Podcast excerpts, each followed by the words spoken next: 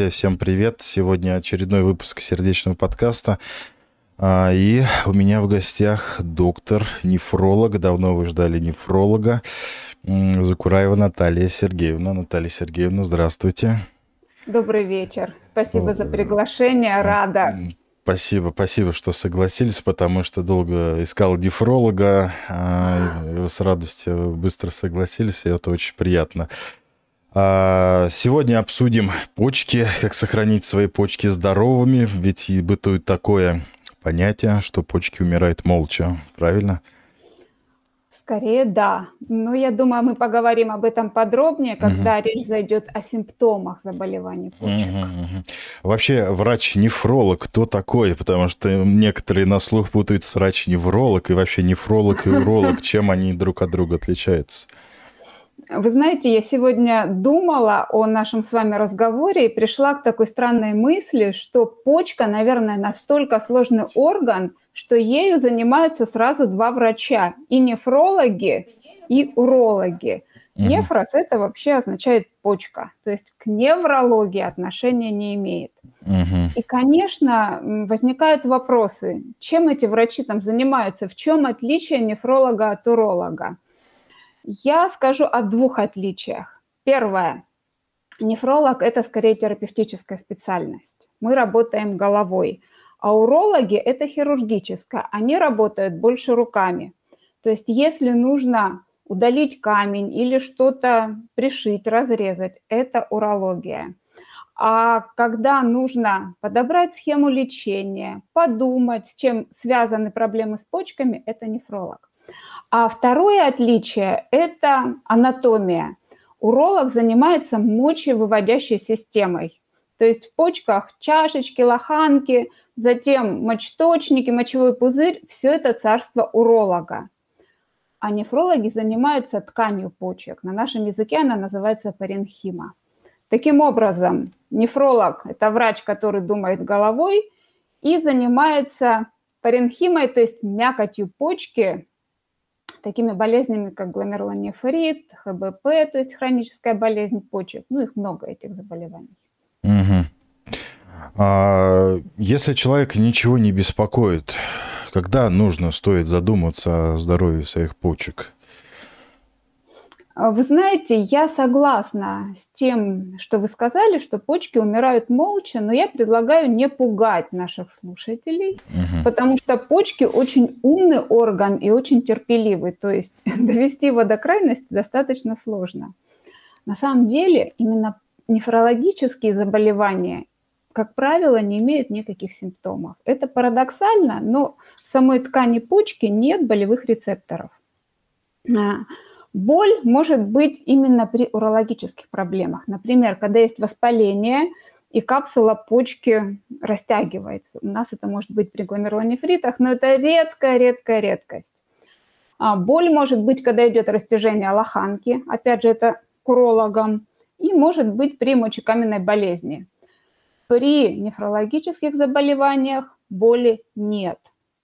Как же понять, что с почкой что-то не то? А, для этого рекомендуются скрининги. Скрининг делать всем подряд, наверное, не стоит. То есть, если человек абсолютно здоров, не надо искать у него болезни почек.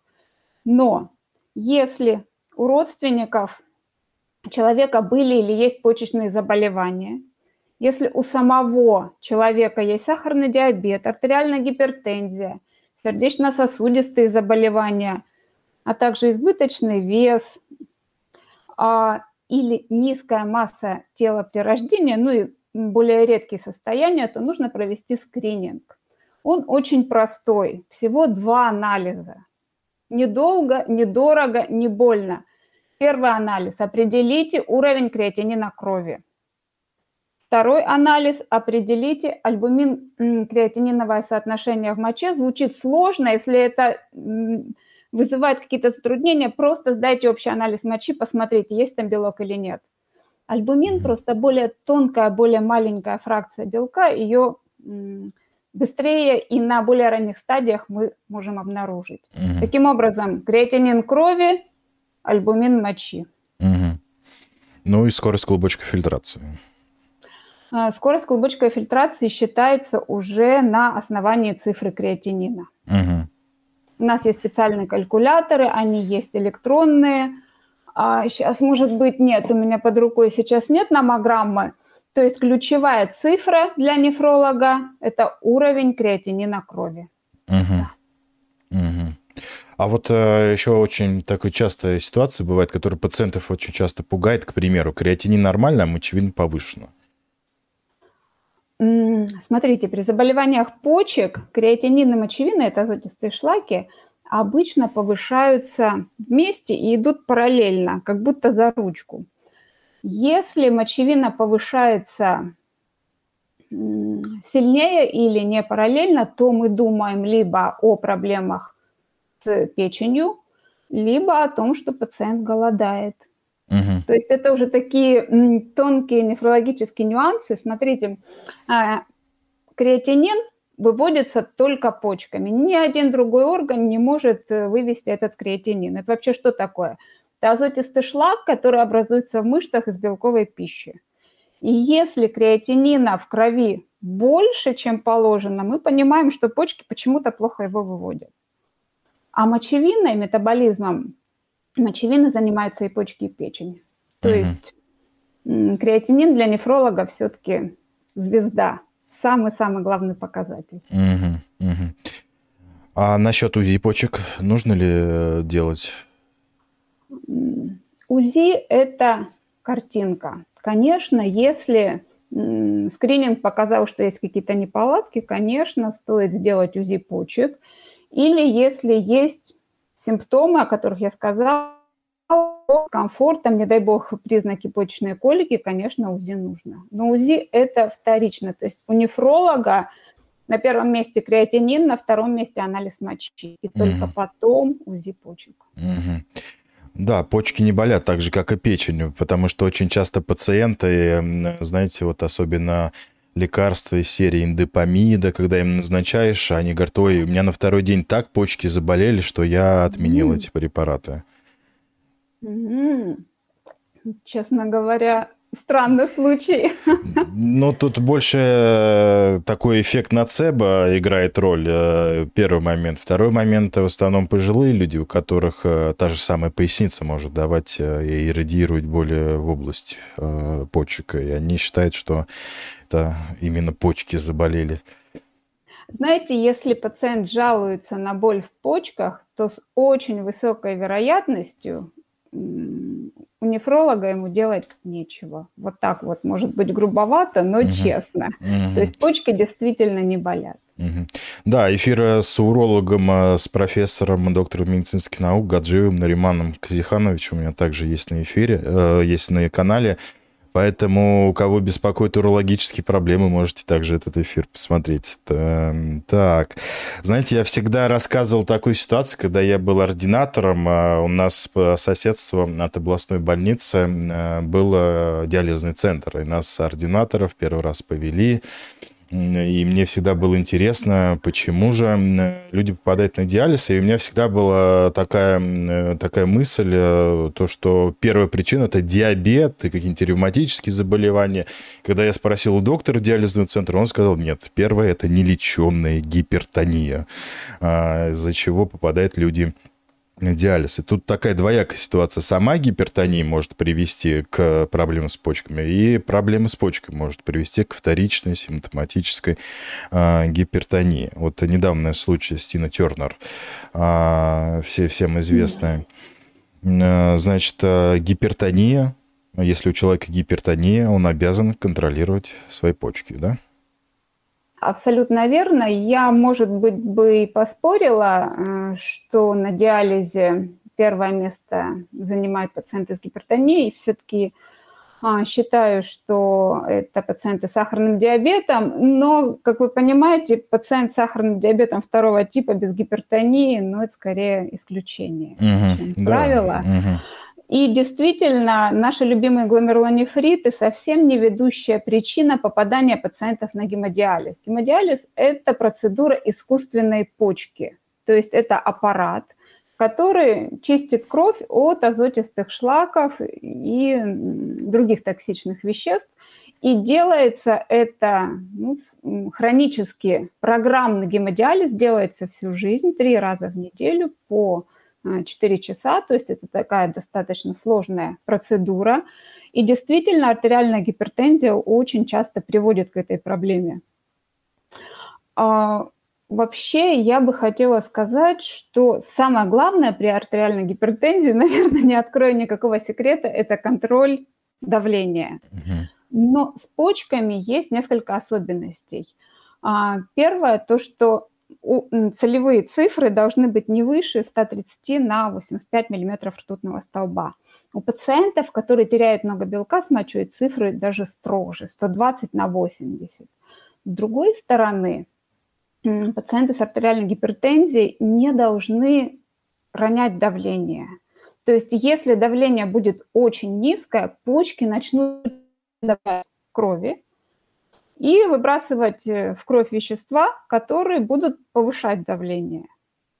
То есть и таким образом вот этот коридор давления достаточно узкий.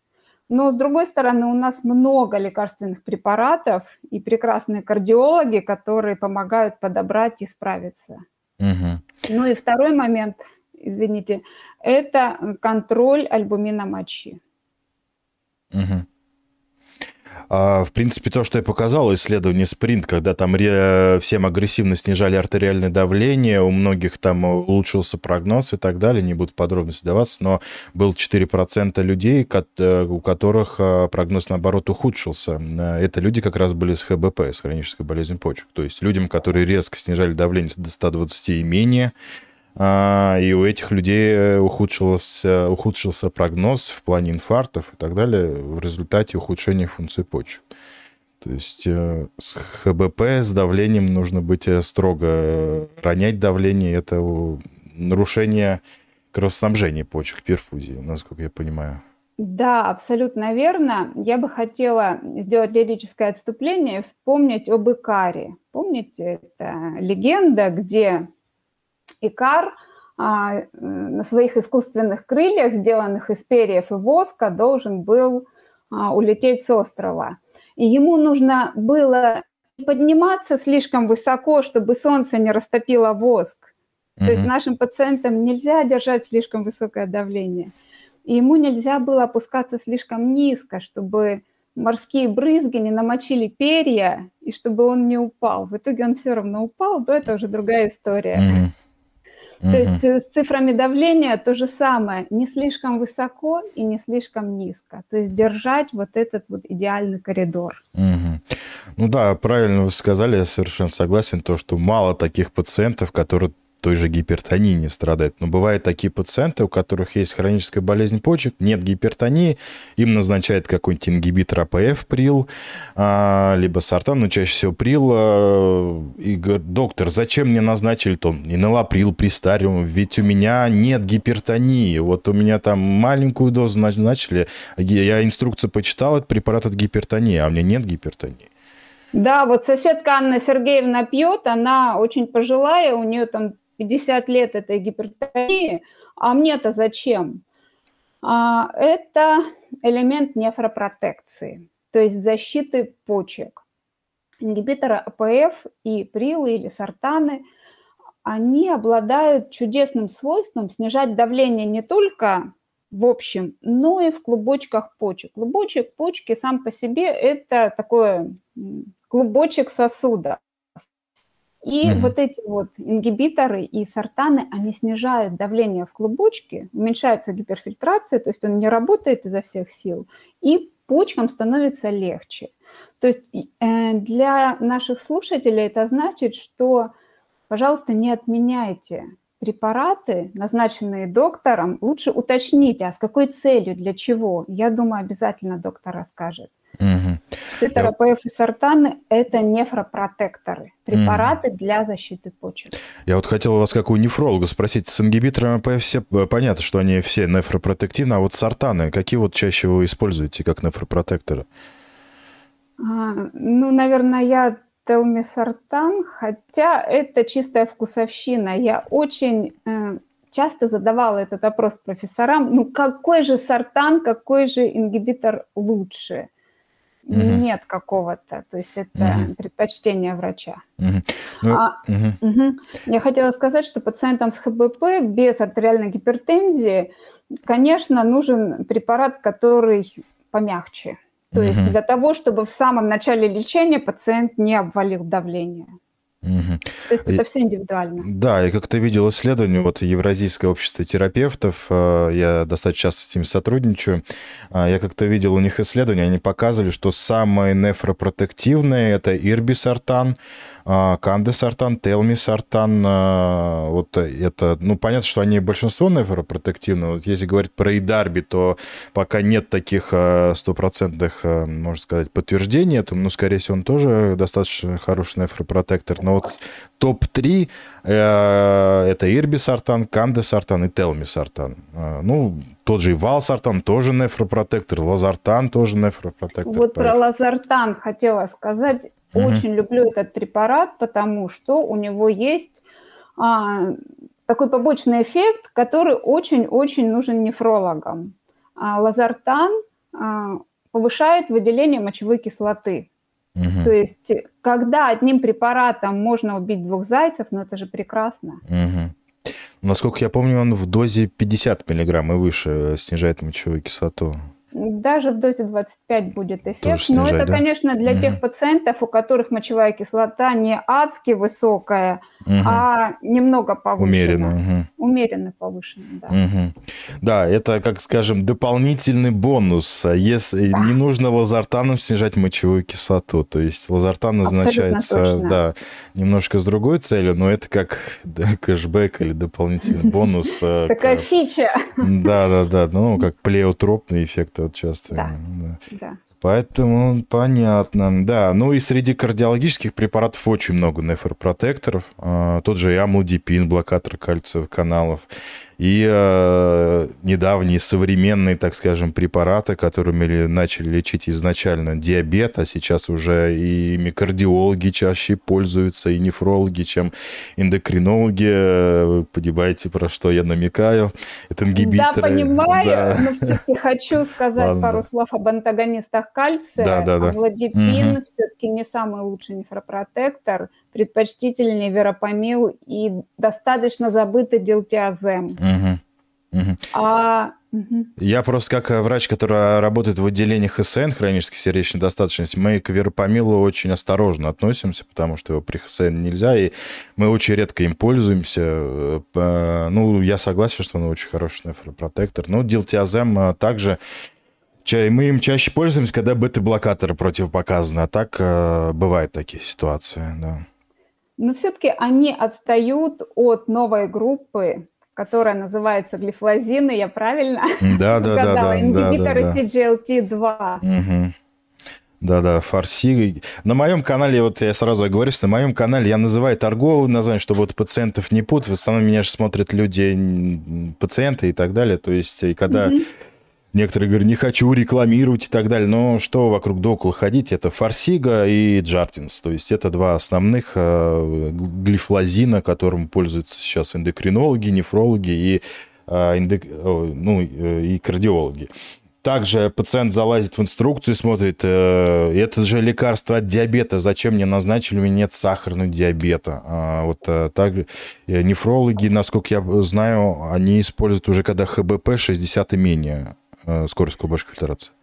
А, у нас немножечко отличается ситуация от эндокринологии, потому что эндокринологи могут использовать любой глифлозин, каноглифлозин, эртоглифлозин, сколько там какие-то угу. абсолютно новые препараты, но самые частые, конечно, форсига и джардинс. В нефрологии согласно инструкции мы можем использовать при ХБП без сахарного диабета только дапоглифлозин, то есть форсигу. Только угу. один препарат. Джардинс пока не имеет таких показаний в России, поэтому mm. мы можем его применять только при сахарном диабете в сочетании с ХБП. Угу. Да, это, такие у нас нюансы. Угу. Да, я вот это не знал момента, кстати говоря. Но в, при лечении ХСН мы джардинцы используем, то есть либо джардинс, либо вот фарси, фарсига. Также недавно мне подписчица писала, доктор, у меня нет сердечной достаточности, у меня нет диабета, но есть ХБП, мне назначили там форсигу. Вот э, зачем? Угу. Нефропротекция. Нефропротекция. Механизм действия углефлазинов множественный. Есть прямые эффекты на почки, а есть непрямые. И вот прямой эффект – это то, что глифлозины, они сужают артерию, которая подходит к клубочку. Это приводит к тому, что в клубочке, опять же, снижается давление, он чувствует себя лучше. А второй эффект, ну, в принципе, такой же, сходный с эффектом ингибиторов АПФ и сортанов, это уменьшение потери белка. Потому что белка в моче быть не должно. Чем меньше белка у пациента с заболеванием почек, тем почки будут жить дольше и лучше. То есть прямой эффект – это сужение приносящей артериолы. То есть эм, форсига защищает почки, а, но некоторые нюансы, которые нужно учитывать. А, так как механизм действия связан с выведением глюкозы с мочой, ну, собственно, эти препараты придумывались для лечения сахарного диабета, и глюкоза уходит с мочой. А, это, к сожалению, может повысить риски инфекции мочевых путей. Поэтому при назначении пациент должен знать о правилах гигиены. А второй момент, то, что эти препараты вызывают натриурез, то есть выделение натрия с мочой, и это может снизить давление. Обычно это не часто, но тем не менее нужно контролировать, потому что низкое давление также плохо для почек, как и высокое. Угу. Угу. Я хотел спросить по поводу инфекции мочеводящих путей. Э, очень много назначаем, потому что сейчас и закупили много форсегу, и всем там бесплатную дают и так далее. Не так часто, но бывает, что человек прям полностью отказывается, говорит, я не могу, у меня постоянная инфекция, постоянно зуд и, и, и, и рези и так далее. А, такой вопрос. Помимо гигиены, есть какие-то меры а, профилактики? Потому что также недавно мне подписчица писала, говорит, гигиена не спасает, постоянная инфекция. Но пить надо и не знаю, что делать. Вы знаете, я не знаю этих методов, и скажу честно, мы применяем форсигу гораздо меньше, угу. я имею в виду по времени, чем кардиологи. То есть у вас опыт применения форсиги больше, угу. чем у нефрологов. У нас, по-моему, с ноября позапрошлого года появилось это показание. То есть в практику она вошла вот буквально не так давно, вот в широкую практику. Угу. И пока, к сожалению, кроме гигиены, я не могу посоветовать каких-то способов профилактики. Ну, может быть, адекватная гидрация, то есть пить достаточно воды. Угу. Хотя у, у вас же нюанс, что у вас пациенты с сердечной недостаточностью, то есть много воды тоже не. Ну да, ну не так часто, конечно, там, ну в основном, когда у человека застойная ХСН, когда там выпыты, выраженные отеки, тогда мы говорим ограничивайте жидкость. Тут больше натрий, конечно, нужно ограничивать. А, поэтому, а, да, здесь а, баланс такой нужно найти. Да. Понятно. А... Поэтому ингибиторы CGLT2 э, используются в нефрологии даже без э, сахарного диабета так же, как и в кардиологии, но если так в негатив сильно не уходите по поводу побочных эффектов, он не у всех встречается, сразу скажу, потому что опыт достаточно немаленький у меня, не у всех бывает, конечно, такой. Я это не исключаю, когда особенно там ролик записал про фарсик, тут на меня налетели, в том числе и доктора, что вот, там столько инфекций и так далее. Но, с другой стороны, если мы смотрим на положительный эффект, на продолжение, на продолж... ну, жизнедеятельности, деятельность, улучшение качества жизни и так далее, конечно, это несоизмеримо. Я хотела добавить, что у форсиги, кроме ну, вот этих возможных, возможных, не так часто встречающихся негативных эффектов, есть и непрямые позитивные эффекты. Но опять же, выведение мочевой кислоты, снижение uh-huh. массы тела, а, снижение уровня гликированного гемоглобина – даже рост э, гематокрита, что может улучшать кровоснабжение почек. То есть это препараты новые, на мой взгляд, очень перспективные. Угу. Да, совершенно согласен. А, почки, помимо того, что участвуют в обмене мочевой кислоты, как мы выяснили, они также участвует самый главный орган в обме, липидном обмене. И всегда остро встает... Не вопрос. главный. Нет, э, нет, э, не главный, но один, так сказать. Ну, при заболевании почек, конечно, всегда начинает страдать э, липидный обмен, увеличивается риск атеросклероза. А, и всегда встает острый вопрос статинов. Вообще в моем блоге всегда остро стоит вопрос статинов. Я, я уже не хочу себя переименовать адвокат статинов, потому что так как, так как я защищаю статины, мне кажется, никто их не защищает. Некоторые пишут, что я продался и представитель вообще статинов и так далее. А, но а, касаемо почек и статинов, как известно, Самые безопасные статины – это вот аторвостатин и питовостатин, потому что они там на 2-3% всего лишь почка выводятся. То есть э, как вы относитесь к статинам? Начнем с этого. Я люблю статины, потому что у них э, есть, опять же, основные эффекты и плеотропные эффекты.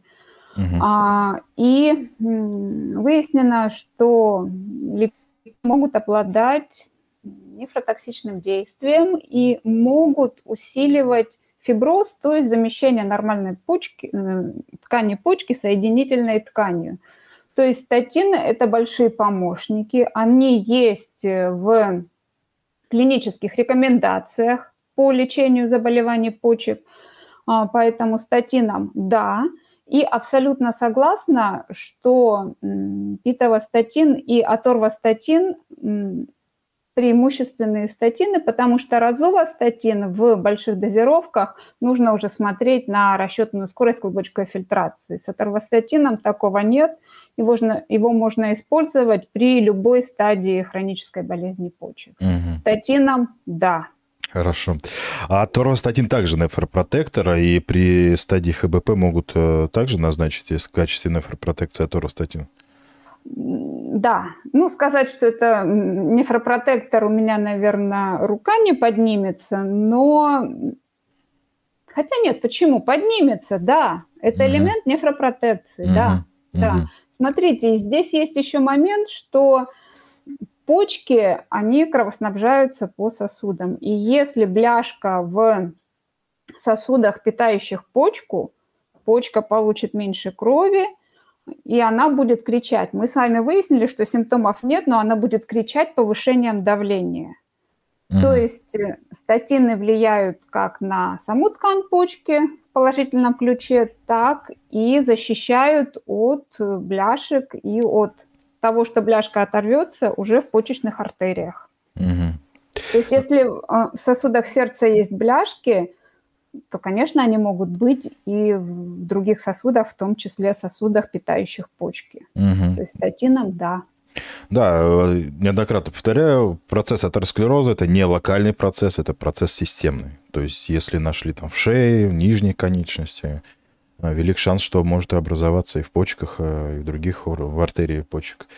А касаемо розовостатина, еще раз проговорим. Розовостатин зависит от скорости клубочка фильтрации. Если доза, если СКФ больше, чем 60, доза любую можно. Если меньше, чем 60, все будет э, зависеть от скорости клубочка фильтрации. Да. То есть, э, То есть высокие дозы розовостатина выше 20 а, миллиграмм, 40 это точно, мы очень внимательно, пристально смотрим на СКФ, то есть в инструкции это все прописано. Угу. Еще один случай расскажу. Как-то я э, консультировал э, женщину лет 50, она, у нее достаточно выраженный атеросклероз, ей нужно и дислепидемия, то есть э, плохого холестерина было очень много, я говорю, что... А у нее там СКФ ну, в районе там, 60, там, 55 было. Я говорю, что нужны статины. А, она говорит, я была там в одном там часовском центре карди... Карди... кардиологии. Мне профессор сказал, какие статины, да ты хочешь на диализ попасть. Ни в коем случае никакие статины. Я, я, я честно, это наш самый главный кардиологический центр, я честно был удивлен. А, таким, я даже ей э, скрин присылал из э, рекомендаций, то, что аторвостатин при любой стадии ХБП и в качестве нефропротекции, там уровень доказательности 1, по-моему, 1А, по-моему, или 1Б. 1А. один на один. А вот, э, не знаю, в итоге поверила она мне, не поверила, но я был э, удивлен таким вот подходом. Человеку с атеросклерозом, дислепидемией, с начальной там стадии ХБП, а, говорит, что ни в коем случае нельзя статины принимать. Удивительно. Вы меня, честно говоря, удивили, потому что в Москве, по-моему, страха статинов у пациентов нет, тем более у профессоров. Угу. А для нас, для докторов, есть клинические рекомендации. Для нас, нефрологов, это национальные клинические рекомендации по лечению ХБП. И там статины показаны при, от первой до пятой стадии хронической болезни почек. Угу. То есть у меня нет никаких сомнений, что этой женщине статины нужны, никакой диализ. Это вообще из другой оперы. Угу, угу.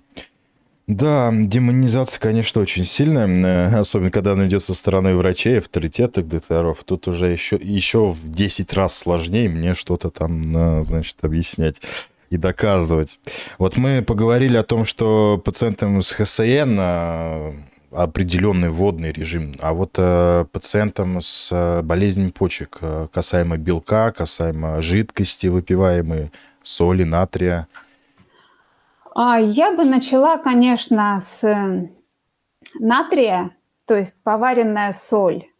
А, поваренная соль – это давление, я думаю, все слушатели знают, и вы как кардиолог постоянно об этом говорите. Касательно почек, соль влияет на выработку белка цитокина. Он называется трансформирующий фактор роста бета – и если есть много соли, вырабатывается много этого вещества, и он приводит к фиброзированию почечной ткани, то есть она замещается рубцом. Даже пытались сделать а, препарат, который блокирует этот фактор, к сожалению, ничего не вышло. То есть это означает, что соль для почек не хороша, как и при сердечно-сосудистых заболеваниях. Плюс она снижает эффективность ингибиторов АПФ, сортанов – Поэтому 5 граммов соли – это та дозировка, которая ну, относительно безопасна. Угу. То есть соль – это плохо для почек. С другой стороны, а, буду просить не уходить на бессолевую диету, то есть совсем отказываться, считать там вот эти миллиграммы – это лишнее. То есть если вы уберете солонку со стола, уже будет хорошо. Угу. Второе – это белок. Белок в большом количестве вызывает гиперфильтрацию, то есть усиленную работу клубочков почек. Поэтому пациентам с хронической болезнью почек мы ограничиваем белок. Здесь тоже прошу подходить разумно, потому что когда говорят ограничить белок, некоторые люди говорят, ой, я совсем не буду есть ни мяса, ничего. Это плохо, потому что белок – это строительный материал для иммунитета, для мышц, для ферментов, вообще для всего – Поэтому мы, нефрологи, как раз и занимаемся подсчетом белка, кому сколько нужно, и как бы как не навредить, потому что много белка плохо, мало белка тоже плохо. Если речь об обычных людях, то ориентировочная цифра потребления белка где-то 1 грамм или 1,2 1,2 грамма на килограмм массы тела в сутки. То есть угу. если человек весит 70 килограмм, то 70 граммов чистого белка абсолютно безопасно. Очень важный нюанс. Если мы берем 100 грамм мяса, это не 100 граммов белка. Угу. Там 20 граммов белка. Ну да, где-то в среднем 20. Поэтому, если вы едите мясо раз в день, я думаю, что ничего страшного не произойдет, и белка вы не переберете. Плюс там а, молочные продукты, творог, кефир, а, яйца. Но есть люди, бодибилдеры, которые uh-huh. едят много белка, или люди, которые, может быть, худеют, которые пьют белковые коктейли – употребляют 2-3 грамма белка на килограмм массы тела, на мой взгляд, это плохая идея, это нагружает почки. Угу. А э, если человек это делает, так скажем, те же самые бодибилдеры, там 2, я знаю, там и 5 грамм белка, и 7 грамм белка, но это более профессиональные. А что контролировать? Креатинин? Да, да, да, креатинин. Угу смотрите, 2 грамма белка – это то количество белка, которое нужно профессиональному спортсмену в период подготовки к Олимпиаде. То есть 5-7 граммов белка – это скорее уже, ну, я даже не знаю для чего, может быть, для красоты, но люди имеют на это право. Но цена будет, скорее всего, высока, потому что почки не любят много белка. Угу. Там следи, не следи за креатинином. А, здесь, знаете, такая лотерея. Если почки абсолютно здоровы, может быть, они выдержат такую нагрузку. Угу. Но если есть малейшие факторы риска, то все может обрушиться как снежный ком, угу. накопиться и потом. Угу. А, Еще частый вопрос, э, когда креатинин у меня высокий, вот что мне делать, как мне это лечить? Часто назначают всякие энтеросорбенты, энтер, энтеросгель, там, полисорбы и, и так далее. То есть э, повышение креатинина – это симптом, это не заболевание. А, креатинин – это зеркало. Угу. То есть креатинин – это не какой-то там ужасный токсин, креатинин – это продукт обмена белка. Он образуется в мышцах. Поэтому небольшое повышение уровня креатинина может быть в трех случаях. Первое, если у человека а, ярко, ну, как бы хорошо выраженная мышечная масса. То есть у вас, скорее всего, креатинин будет чуть выше, чем у меня, потому что у меня мышц меньше. У меня 110 где-то.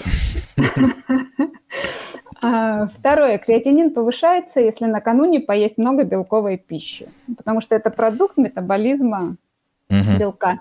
И третье, креатинин может повышаться, если мало пить. Я, кстати, забыла ответить на предыдущий угу. вопрос, сколько пить. Пейте сколько хотите. То есть каких-то норм нет, но в целом это около полутора-двух литров жидкости в сутки, включая супы, угу. чай, компот, по жаре, конечно, больше. Угу. Все меняется, если есть мочекаменная болезнь, там нужно, чтобы мочи только было 2 литра и меняется, если есть, ну, как бы значимое снижение функции почек. Там мы более аккуратны с жидкостью, но это уже индивидуально с доктором. Так вот, если повышается уровень креатинина, мы понимаем, что почки по какой-то причине его плохо выводят. Если вот этих трех факторов нет, там большая мышечная масса, накануне объелся белка, мало пила, креатинин повышен, то обратитесь к нефрологу. Угу. А, препаратов для его сбивания нет, это не груша. Угу. То есть не нужно его сбивать, нужно найти причину, по которой он поднялся. Может быть, это запущенная артериальная гипертензия. Может быть, это гломерулонефрит. Может быть, это там бляшка в сосуде почки. То есть нужно искать причину, а не принимать какие-то непонятные препараты, ну, не то, что непонятные, будем честны, они раньше применялись, потому что мы не знали так много о почках. То есть всякие лиспенефрилы, сорбенты. Сорбенты чистят кишки, не чистят кровь. То есть uh-huh. если на таком бытовом уровне, сорбенты не вылечат почки. То есть uh-huh. пока вы пьете там лиспедезу, пока пьете сорбенты, вы упускаете время, которое можно потратить на поиск реальной причины. Угу. А может быть БАДы? Часто вы сталкиваетесь э, с нефротоксичными БАДами? А сейчас, к счастью, реже. Угу. Потому что, ну, как бы был случай с аристолохиевой кислотой э, в... Э, она так и называется, нефропатия китайских трав, когда прям несколько людей с острой почечной недостаточностью, она тогда так называлась, попадали в стационары, рассказывали о том, что принимали травы для похудения и в итоге теряли почки. Ну, я давно такого не видела, но к БАДам я очень осторожно отношусь. Очень. Угу. Ну, просто многих это привлекает, то, что нет там побочных эффектов и так далее, в кавычках. Ну, просто их никто не исследует, никакие исследования да. не проходят, а поэтому, конечно, это сбивает с толку и мотивирует их применять. А, конечно, с этим нужно быть предельно осторожным с БАДами. Итак, да, и с травками. Потому что травы, травы, все думают, что травы это наша естественная, не синтетическая. Но, как сказал замечательный кардиолог Антон Владимирович Родионов, что самый сильный яд – яд естественный. Соглашусь с вами, очень многие противоопухолевые препараты в своей основе имеют растительные экстракты, там, какого-то тиса ядовитого, если не, не ошибаюсь, э, паклитоксел, но могу ошибиться. Хочу сказать, что задача трав – это не лечить почки там условного Ивана Петровича, а выжить и не быть съеденными. То есть у них свои задачи, и травы но их очень сложно стандартизировать, нужно знать, когда, где они выросли, как их собирали, как сырье это обрабатывали. Очень много нюансов, очень. Угу. То есть будьте аккуратны с травами. Угу. Так, вопрос из чата. У меня ХБП-2 постоянно в моче лейкоциты 30-40. Курс антибиотиков помогает на месяц. И снова, и снова повторяется. Бессимптомно. Креатинин 140, мочевина 13. Что делать?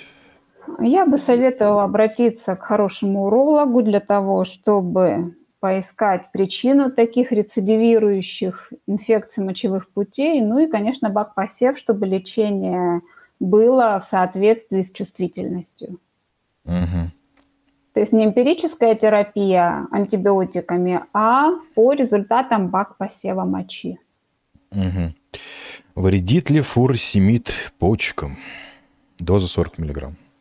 Все яд и все лекарства зависят да. от э, показаний. Если препарат, ну я немножечко угу. перефразировала, если препарат назначен доктором для лечения сердечной недостаточности или артериальной гипертензии, то не вредит. Если он принимает с целью похудения, однозначно вредит. Угу.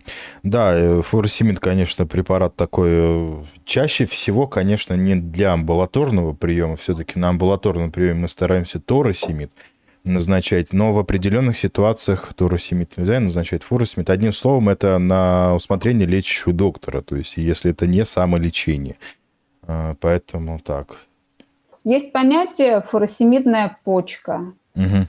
И я сейчас даже не скажу, какое самое большое количество таблеток фуросемида в день, может быть 40. Но это было какое-то адское количество. Конечно, почки были поражены. Угу. Не, ну при таком, конечно, количестве, тут за, за диуразом нужно очень сильно. Ну, не знаю, амбулаторно, если это принимать такое количество таблеток, если в одной таблетке там 20, по миллиграмм, 40 таблеток, это кошмар. Это говорит о том, что почки очень выносливые. Организм человека очень счастлив, но испытывать его на прочность таким количеством фуросемида, назначенного без показаний, насколько помню, максимально 320, да, в инструкции? Таблеток именно? Таблеток, да. Ой, я сейчас, я сейчас так на Ну, то есть явно не, не 40. Угу. Да, потому что я лично и фуросемидом в основном в стационаре пользуюсь. На амбулаторный этап я практически никогда не назначаю, потому что если человек застойный, сердечная недостаточность, да, это, это торосемид. А, это торосемид. Так, так, сейчас из чата еще почитаем вопросы. После аварии, у дочери после аварии стали выходить с мочой камни. Делали УЗИ почек, все нормально, два раза чистили мочевой пузырь. От чего могут быть камни, они солевые? А, камни бывают нескольких видов. Они могут быть уратные, фосфатные, оксалатные, смешанные.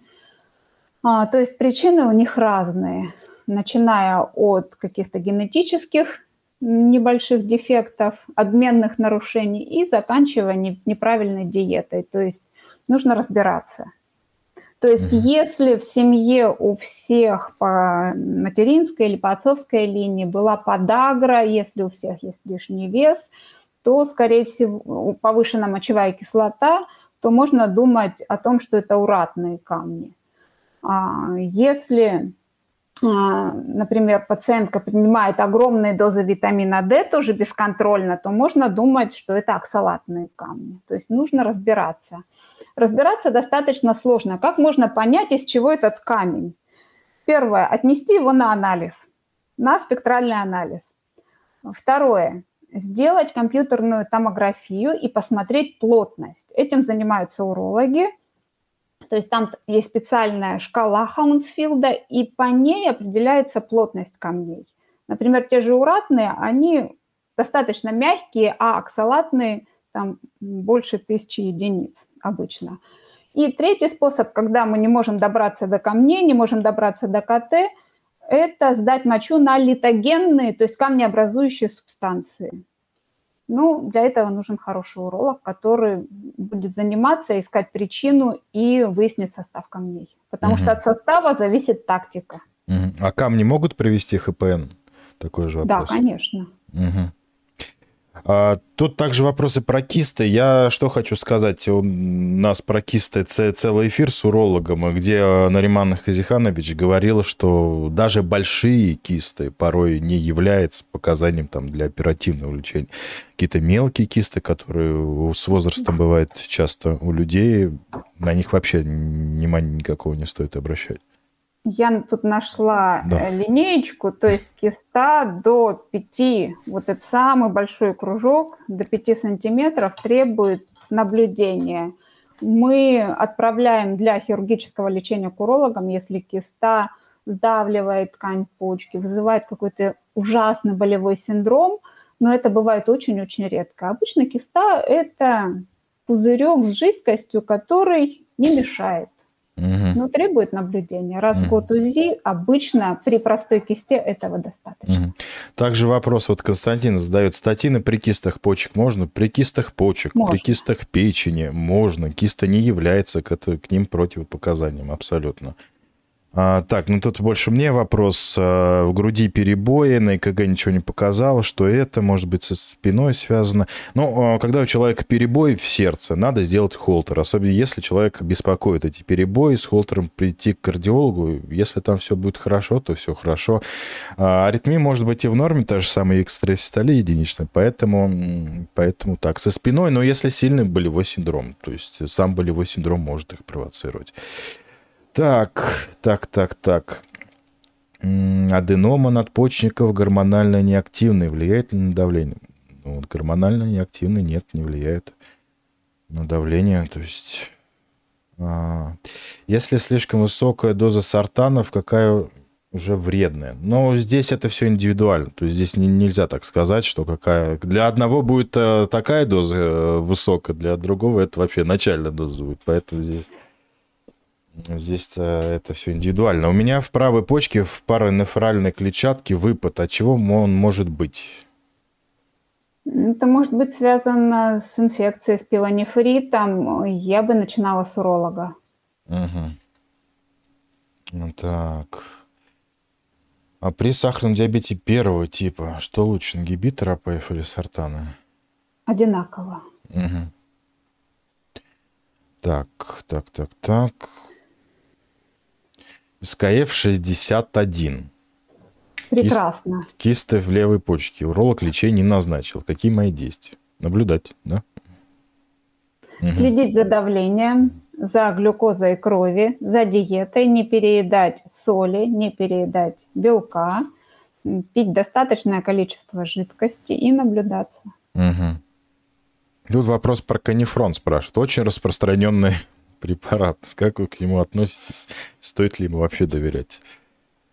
Это травяной препарат, который, на мой взгляд, не несет пользы. Ну, он может обладать очень-очень легким диуретическим эффектом, то есть мочегонным, но не несет и вреда. Лично я его не назначаю. Угу. А если в моче обнаружили следы белка, что это значит? Стоит ли пугаться и бежать к врачу? Вот как раз альбумин-креатининовое соотношение – это более тонкий анализ, который позволит понять, есть ли в моче действительно тонкая фракция белка или нет. А, два варианта. Либо пересдайте общий анализ мочи с соблюдением гигиенических правил, сдайте среднюю порцию мочи, она не должна долго стоять в тепле. В идеале в течение двух часов она должна попасть уже к лаборанту – или сдайте альбумин креатининовое соотношение мочи, чтобы точно понимать, есть ли белок в моче. Угу. Да. А микроальбуминурия информативно? Можно, да. да. Но mm. сейчас э, все-таки АКО – это стандарт. Угу, угу. Потому что там идет пересчет на креатинин мочи, это более точный. И очень удобно, что АКО можно сдать э, разовую мочу, то есть не собирать сутки, а обычную мочу, как общий анализ мочи сдать. Это удобно. Угу. При поликистозе почек немного повышена мочевина креатин. Может ли их как-то понизить или это необратимое от слова совсем? Давление, глюкоза крови, холестерин крови, мочевая кислота крови. То есть если все в порядке, то, скорее всего, это ну, такое течение заболевания, но нужно знать историю, семейную историю поликистоза, потому что если все попадали на диализ к 30 годам, это одна история. А если все жили долго и счастливо, и бабушки, дедушки даже понятия не имели, что у них был поликистоз, это совсем другое. То есть есть модифицируемые факторы риска, на которые мы можем влиять, вот на них и влияем. Угу. А, вот что еще хотел спросить. Э, очень частый вопрос, очень частый вопрос э, про пентоксифилин тринтал. Я говорю как кардиолог, я его не использую. У меня был в гостях ангиохирург, э, мы разговаривали про атеросклероз.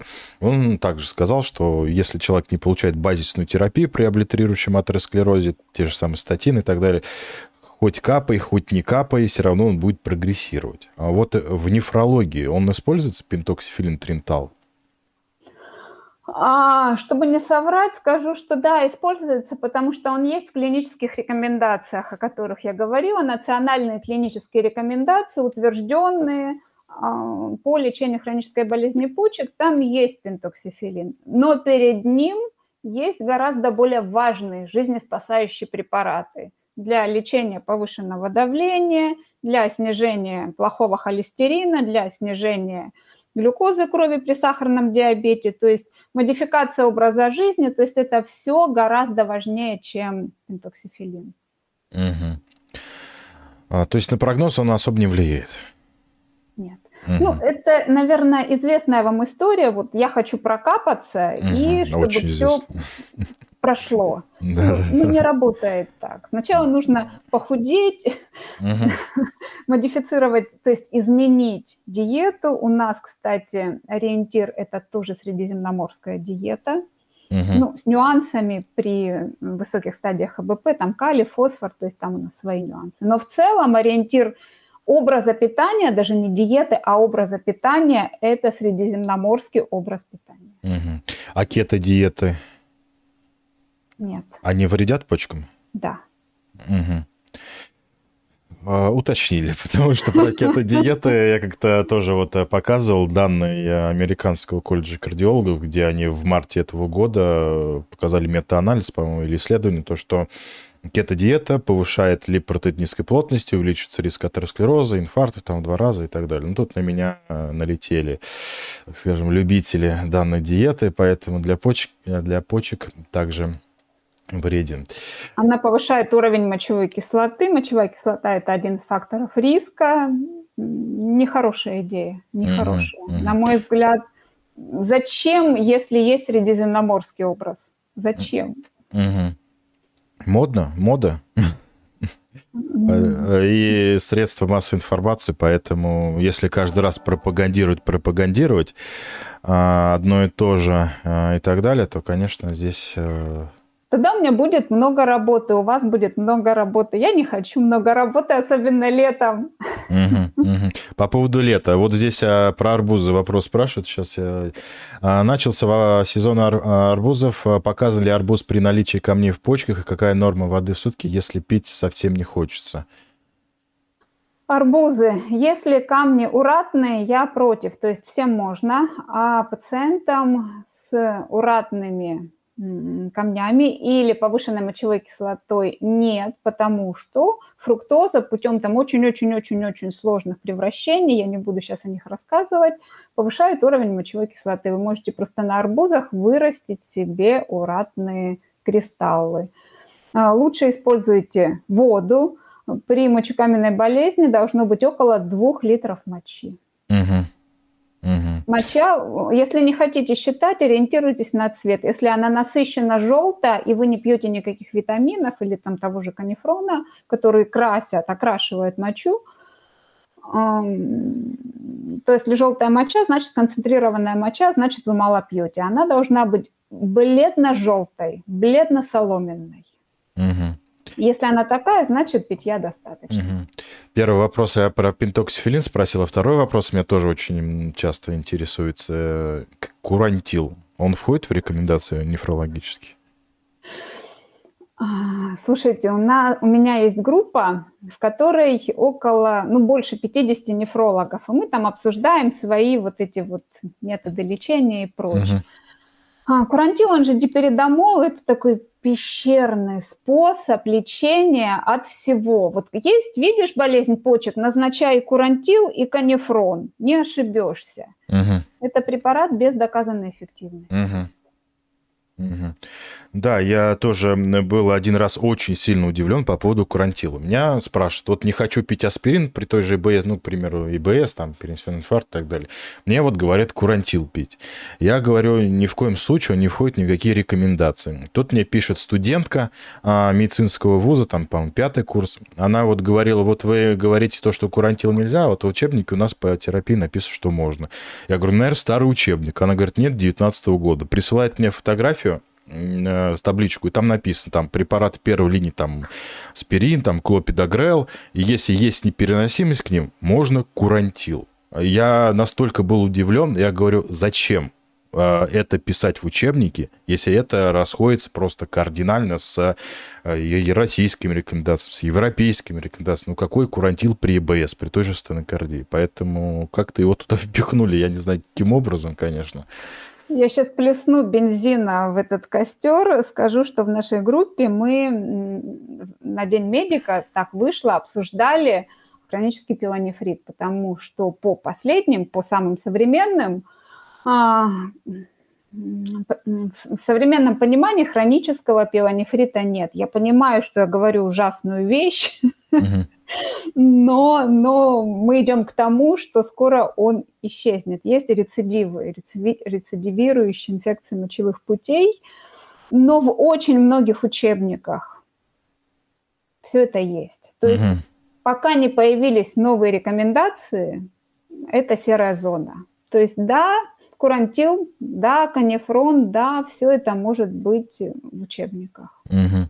Потому что, к сожалению, к сожалению, книги не могут так быстро обновляться, как базы знаний в электронном виде, например, даже UpToDate. Угу. А, так, фибрилляция, одним словом, ХСН, назвать торосемит и диакарп по жизни. Но вообще при ХСН мы назначаем диакарп на 3-4 дня максимум, чтобы э, подкислить э, мочу, чтобы почки лучше реагировали на тот же самый торосемид. Особенно при застойной сердечной недостаточности. То есть э, в нефрологии диакарп, ацетозоламид, он также, наверное, коротким курсом есть, назначается, да? Три дня. Три дня. дня. Да, три, ну, ну, в основном, это, да, три дня. У пациентов с ХБП в сочетании с ХСН, угу. то есть это такая, я бы сказала, терапия отчаяния, может быть, когда угу. несколько таросемид, там, вершпирон, что еще, гидрохлортиазид, все это. Угу. Да, человек перестает э, хорошо реагировать на прежние дозы или на повышенные дозы тех же петлевых диуретиков, и вот на три дня курсом назначаем, чтобы выводить лишнюю жидкость. Но это, да, это очень тяжелые пациенты, то есть это уж не, не точно... на каждый, да, да, это не каждый не всем пациент. подряд, да, это очень тяжелые пациенты, поэтому... Поэтому так, вот, э, Полезна ли сода, шипучая вода? А, вы имеете в виду лимонад? Наверное, воду. Э, берут пищевую соду. Я просто, знаете, я очень сильно погрузился в аналы ТикТока, и там сода возведена просто в абсолют. Все пьют соду от всего. И почистить сосуды, и улучшить иммунитет, и от головных болей, и, ну, короче говоря, вот э, по любой причине пьют. Слушайте, а. у нас с вами будет очень много работы, еще очень долгое время. Да, Я, конечно, подумала про ацидоз, потому что, то есть закисление крови, потому что при запущенной, ну, то есть при продвинутой а, хронической болезни почек происходит ацидоз. Но с содой мы очень аккуратны. Это такой тоже достаточно старый метод лечения, когда пользовались содовыми клизмами. Мне кажется, это такой инквизиторский метод. Если хочется, ну дайте соду через рот, или цитросоду, либо в вену, но опять же под контролем. Но более оптимальный способ скорректировать ацидоз при болезнях почек – это есть больше фруктов и овощей. Угу. То есть хотите попить соды, съешьте яблоко. Угу. Мне кажется, пользы будет больше. Угу. А если речь идет о лимонадах, о сладких газированных напитках, то для почек они не хороши. Там много фосфатов и там много фруктозы, которая, опять же, повышает уровень мочевой кислоты. Угу. Как бы это странно ни звучало. Угу. Тут вопрос э, задают по поводу препаратов железа. Они токсичны для почек, есть ли ограничения нет. для пожилых? То есть по почкам нет. ограничений нет? Нет, потому угу. что при хронической болезни почек, опять же продвинутой, возникает почечная анемия, и мы лечим ее препаратами железа. Но опять же, если делать неграмотно и лить там огромные дозы и есть ведрами препараты железа, это нехорошо. То есть в соответствии с показаниями, с дозами, с дозами прописанными в инструкции, назначениями врача. Угу. Так, так, так. А есть ли какие-то приложения, чтобы контролировать калий и фосфор? Мобильный, наверное, имеется. Да, есть, на вскидку не скажу. Угу. Мне нужно посмотреть. Угу. Были... Нефролига точно делала такое приложение. Но это было давно, могу ошибиться. Англоязычные точно есть. Угу. Так, ну тут такой вопрос задают, от которого мне хочется плакать по поводу Аземпика, агонистов ГПП-1. Почему хочется плакать? Потому что они практически у нас исчезли. А Аземпик, Трулисити, Саксенда, препараты замечательные, препараты, улучшающие сердечно-сосудистый риск, э, которым лечат, да, не лечат не только значит, диабета, для снижения веса, при ожирении. Вот у меня был эфир с, э, с гепатологом, она говорила, сейчас проходит исследование касаемо жирового гепатоза этих препаратов, то, что они улучшают течение жирового гепатоза.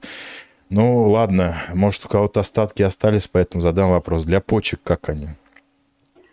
А, хорошо, но глифлозины лучше. Угу. Вообще ожирение – это фактор риска хронической болезни почек, поэтому все способы для лечения ожирения хорошо влияют на почки. Ну, то есть не все способы, а снижение веса – это прекрасно.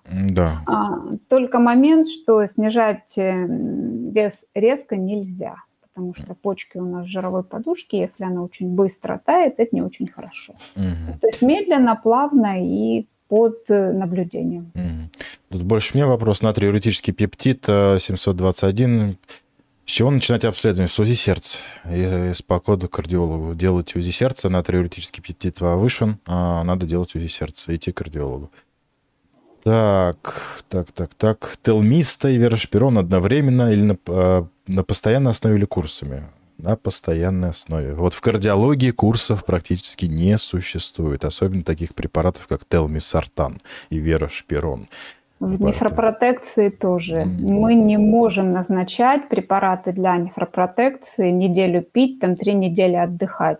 Угу. Конечно, если появляются побочные, например, повышается уровень калия, тогда мы уже думаем об отмене.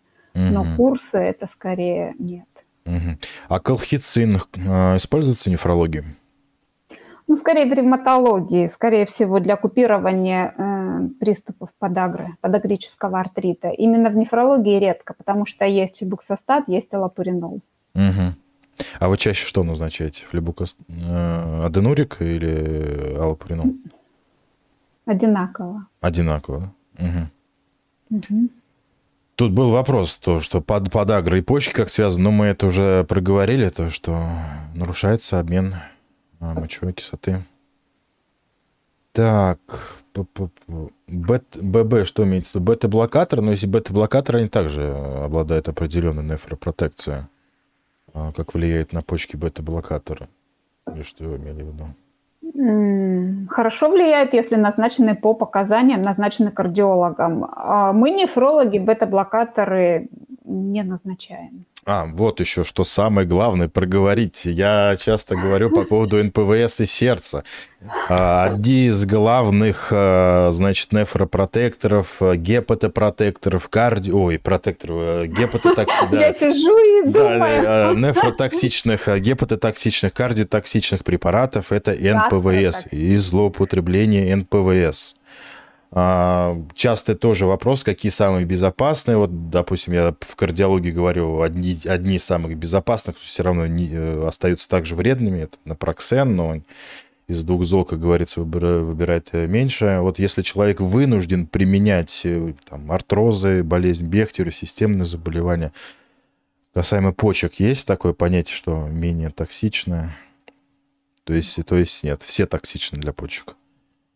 А, в обычной ситуации, если это не хроническое ревматологическое заболевание, лучше все-таки использовать парацетамол. Он более токсичен для почек, но мне как нефрологу печень не так важна, как почки. То есть НПВС – это ибупрофен, диклофенак а, и прочие товарищи потенциально токсичны для почек. Бесконтрольный прием опасен.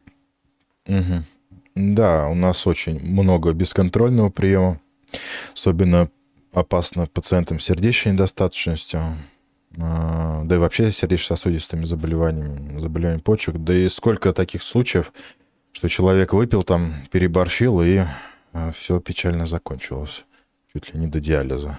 Да, это одна из основных причин острого повреждения почек. Прием. НПВС, особенно э, на долгий срок, особенно в больших дозировках. Потому что, когда пациент принимает э, по назначению ревматолога, доктор следит за показателями почек, за креатинином, за там, общим анализом мочи, не появилось ли что-то, за артериальным давлением. Иногда первым признаком неблагополучия с почками является повышение артериального давления.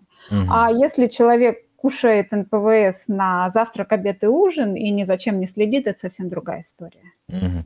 Антибиотики какие самые токсичные для почек? Аминогликозиды, гентамицин, амикоцин и цефалоспорины первого поколения. Угу. Потенциально нефротоксичные аминогликозиды еще и ототоксичны, то есть можно потерять и почки, и слух.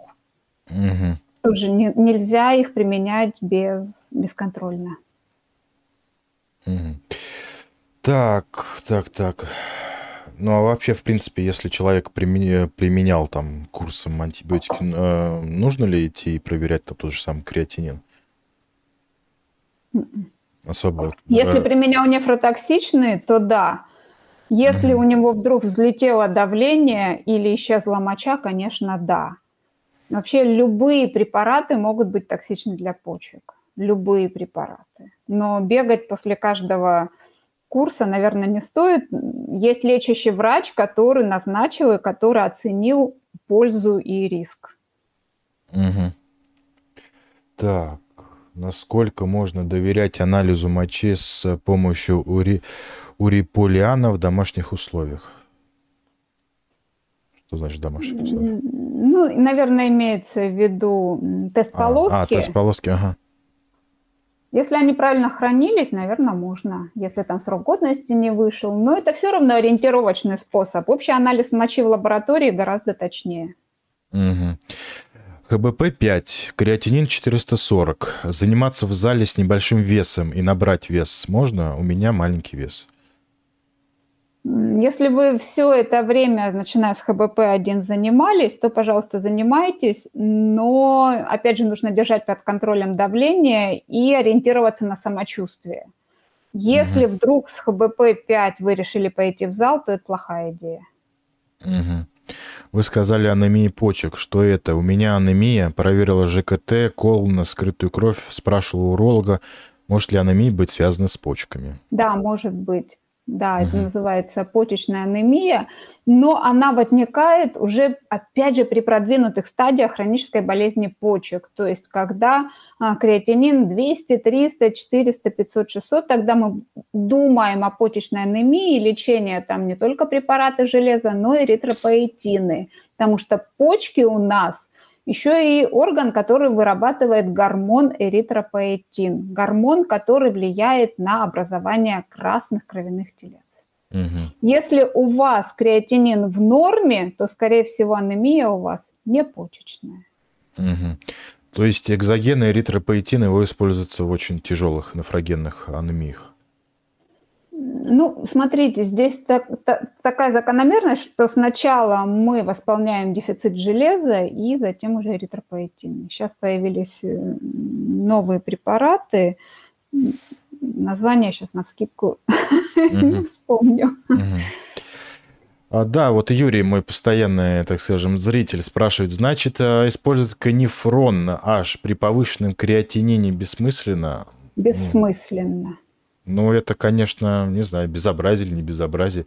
У человека повышенный креатинин, ему только канифрон э, выписали домой отпустили.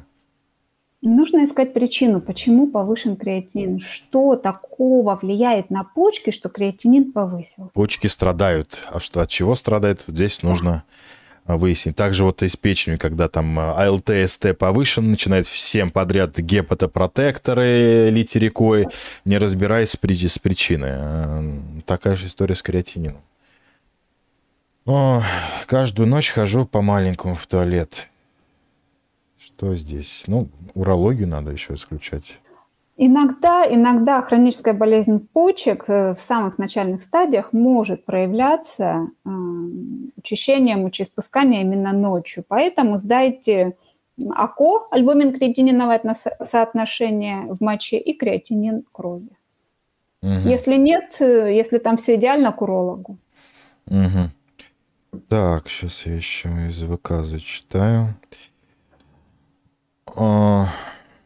Могут ли при повышенной мочевой кислоте отказать от операции по замене шейки тазобедренного? Да нет. Не должны. Нет, должны. Мне кажется, а... это самый простой случай, когда можно назначить тот же фибуксостат, аденурик, азурикс и справиться с проблемой ну, достаточно быстро. Угу. Цистон помогает замедлить камень, камнеобразование в почках или это мертвым припарка? А, это родственник канифрона. Ага. Сосед, так скажем, по палате. Понятно. А, тут такой необычный вопрос. А вы помните свой первый рабочий день нефрологом? Помню. Я всегда, я всегда говорил, что я когда вышел первый рабочий день, а у меня было, мне в первый рабочий день на меня накатали жалобу, потому, потому что я не что? понравился пацан. Там пацанка такая была эмоциональная, ипохондричная, тревожная такая, в, ну, перед климаксом или во время климакса. Ну, когда вот это идет гормональные танцы с бубном. Играй гормон, как говорится. И она прямо сразу на меня жалобу написала, что-то ей не понравилось. Я всегда со смехом вспоминаю. С тех пор вроде никто и не писал жалобу. А, у вас как первый рабочий день? Я вышла в нефротерапевтическое отделение, потому что почки, ну, как бы нефрологическое отделение почему-то не, не решили выделять. Они там с терапевтическими койками в скоропомощной больнице города Ставрополя. Это было а, в начале 2000-х. Нефрология находилась на пещерном уровне, диализных аппаратов было 8, что ли, на весь 4-миллионный край. То есть это было ужасно. Угу. Я выгорела за три года до уголька, ушла из профессии и несколько лет восстанавливалась. Угу, угу. Кстати, по поводу Ставрополя, мне писали некоторые подписчицы и говорили, что они у вас в Ставрополе лечились. И вы их вели. Да? Да. Человека два-три написала мне. Удивительно. Ну, Тогда привет им большой. Да, хорошо. Поэтому такая вот преемственность, я бы так сказал, а, подписчиков. Сейчас я в Москве. Сейчас я в Москве и не в стационаре, в амбулаторном звене. Угу. Я так и не вернулась в стационар. Угу. Не, я прекрасно понимаю, пять лет отработал в инфарктном отделении, потом ушел в амбулаторную, потому что тоже очень сильно выгорело, я не хотел возвращаться и, и так далее, я имею в виду стационар. Но потом почему-то немножко заскучал, вот сейчас также работаю в стационаре, но в более таком спокойном, нежели инфарктное отделение, потому что там достаточно психологически, физически непросто. А, ну, э, если речь зашла по поводу того, что вы сейчас в Москве, как вам можно попасть на прием, все ссылочки на доктора будут, во-первых, в описании, на телеграм-канал, на инстаграм и в закрепленном комментарии, как закончится эфир. А вот кто хочет точно к вам попасть, как можно вас найти? Я принимаю в клинике Докмед на Цветном бульваре. Это клиника «Моя любовь». Угу. Люблю, ценю и, и счастлива там работать. Угу.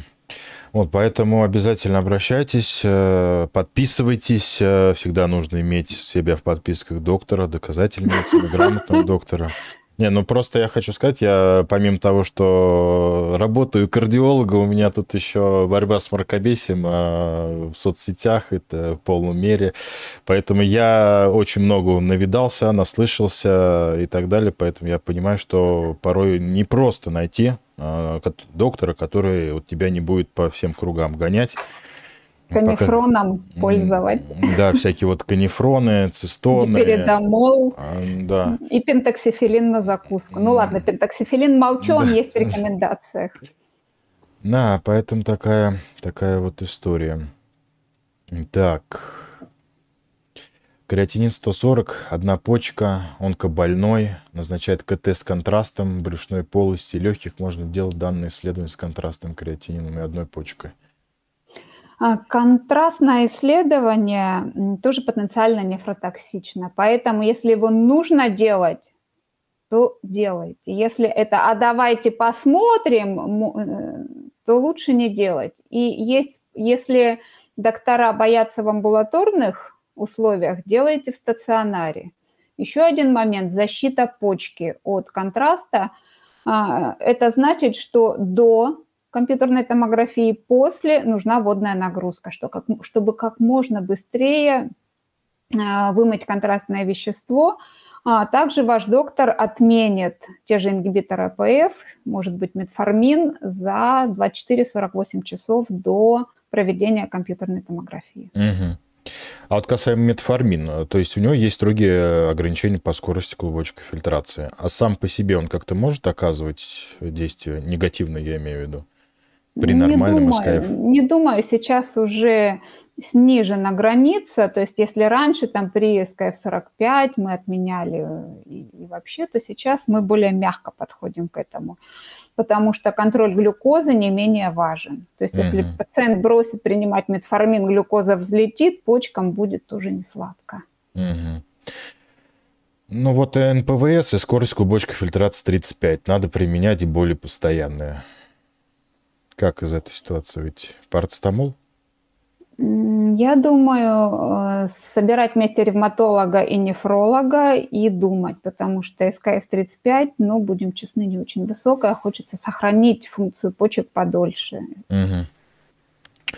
Да, ну ладно, э, хорошо. А, значит, э, еще раз повторяю, подписывайтесь на доктор, ссылочки будут в описании, в закрепленном комментарии. Много полезного контента и в Инстаграме, и в Телеграме, поэтому смотрите, читайте, сохраняйте, запоминайте и при необходимости обращайтесь. Поэтому спасибо большое, что пришли до эфира. Я много нового узнал. Очень, очень здорово. Поэтому огромное вам спасибо. Желаю вам крепкого здоровья, а, чтобы все спасибо. было замечательно. Вот. Спасибо за приглашение. Было интересно и, надеюсь, полезно. Спасибо, спасибо. Все, все доброго. До свидания. До свидания.